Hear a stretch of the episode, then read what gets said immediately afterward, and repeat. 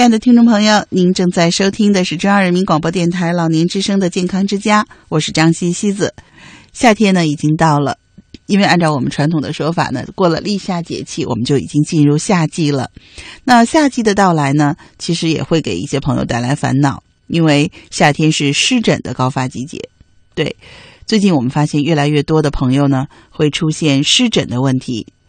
嗯，四肢或者胸背部皮肤发红，出大量的红色的小疹子，而且奇痒难忍。夏季湿疹到底会对我们造成哪些影响呢？通过改善生活环境、日常习惯等方式来治疗湿疹行不行呢？带着这个问题呢，健康之家的编辑王志梅采访了积水潭医院皮肤科性病科副主任医师潘静大夫，还有宣武医院皮肤科副主任医师赵宇大夫。我们一起来听听专家怎么说。首先，我们听到的是积水潭医院皮肤性病科副主任医师潘静大夫的看法。湿疹呢，就是病因一般分为那个内因和外因。外因大家特别好理解，就是外界的一些过敏的因素或者是刺激性的因素都可以引起来。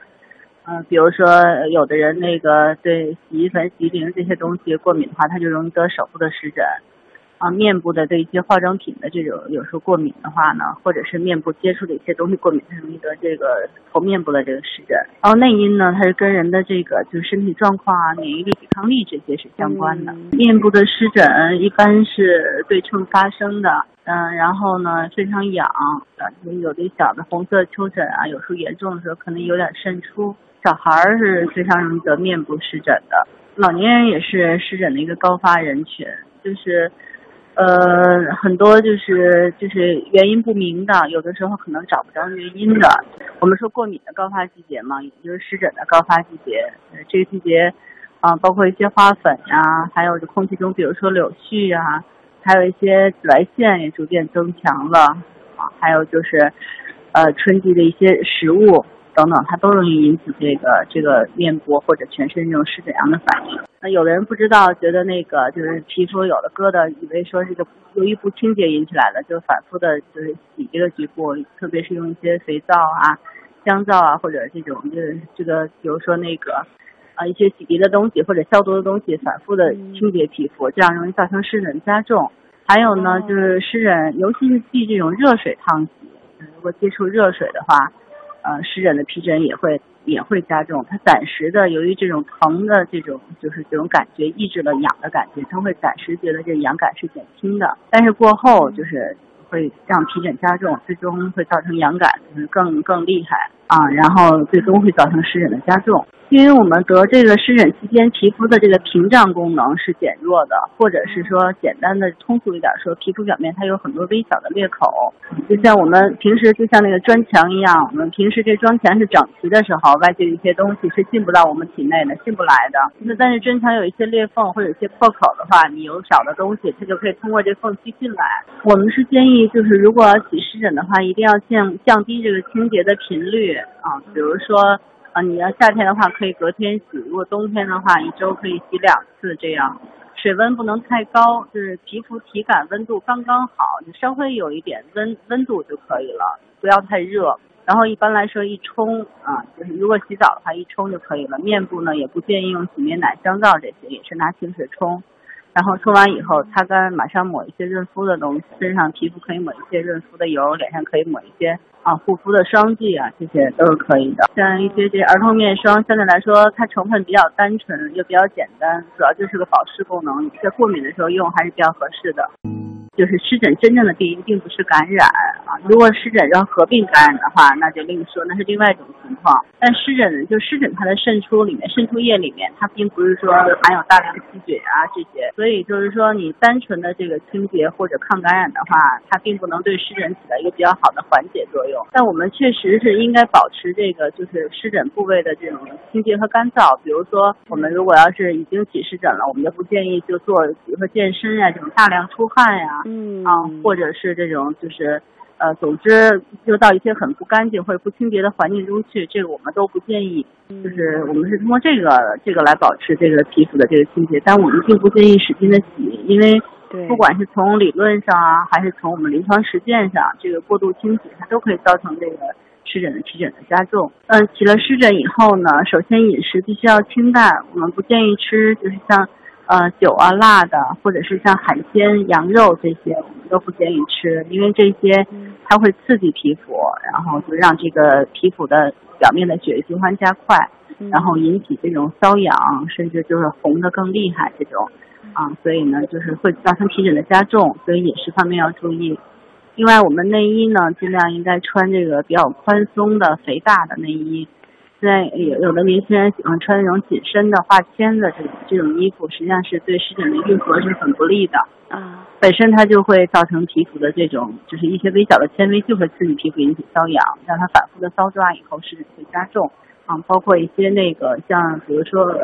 有一些毛衣呀，或者是这这类的制品，我们都不建议直接贴身穿。对于湿疹的患者来说，我们都不建议直接贴身穿。其实最简单的一个办法，就比如说我自己，比如从外边回来很晒，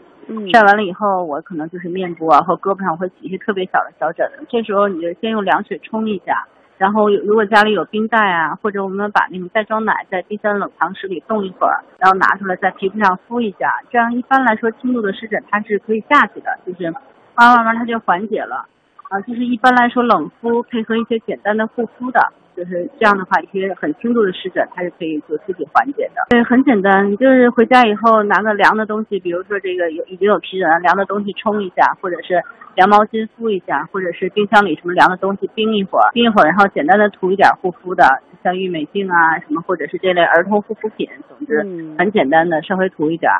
啊，然后有的时候你敷敷它，它很快也就下去了，一两天它也就没有了。然后它的那个环境应该尽量凉快，呃，衣服穿的可以少一些，尽量让它这个体表就是温度不要太高，否则的话在比较热的环境下或者出汗的环境下，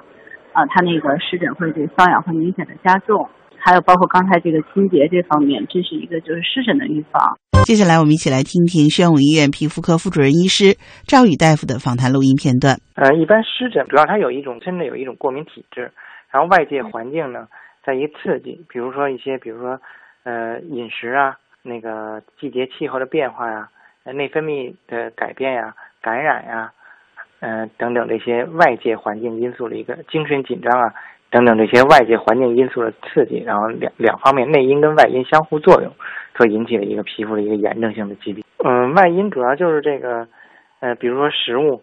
啊，动物类的一些食品，比如说鱼虾呀、牛羊肉啊、贝类啊、蛋类啊，还有那个奶制品啊，啊，甚至于这个食物里呢有有一些那个添加剂啊，啊，还有这个吸入的一些花粉啊、尘螨啊、动物的一些皮毛啊。羽毛啊，或者污尘啊，还有一些，比如说接触了一些东西，啊，还有一些就是感染性的因素啊，病毒感染啊，呼吸道感染呀，啊，还有一些寄生虫啊，也会引起这这是这是一些外外，还有一些比如说精神因素，精神紧张，啊，精神紧张，比如说呃妊娠、怀孕这内分泌的一些变化，啊，还有一些比如说气候炎热啊，寒冷、冷热这个刺激，啊，都。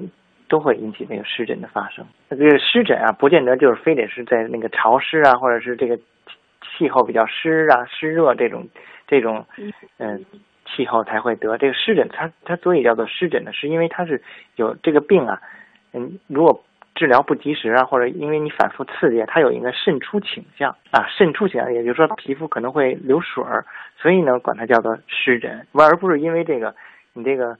呃，湿热或者这个潮湿，那它引起的湿疹，这个湿要要要区分一下。夏天呢，它是也是比较，也是一个那个湿疹的一个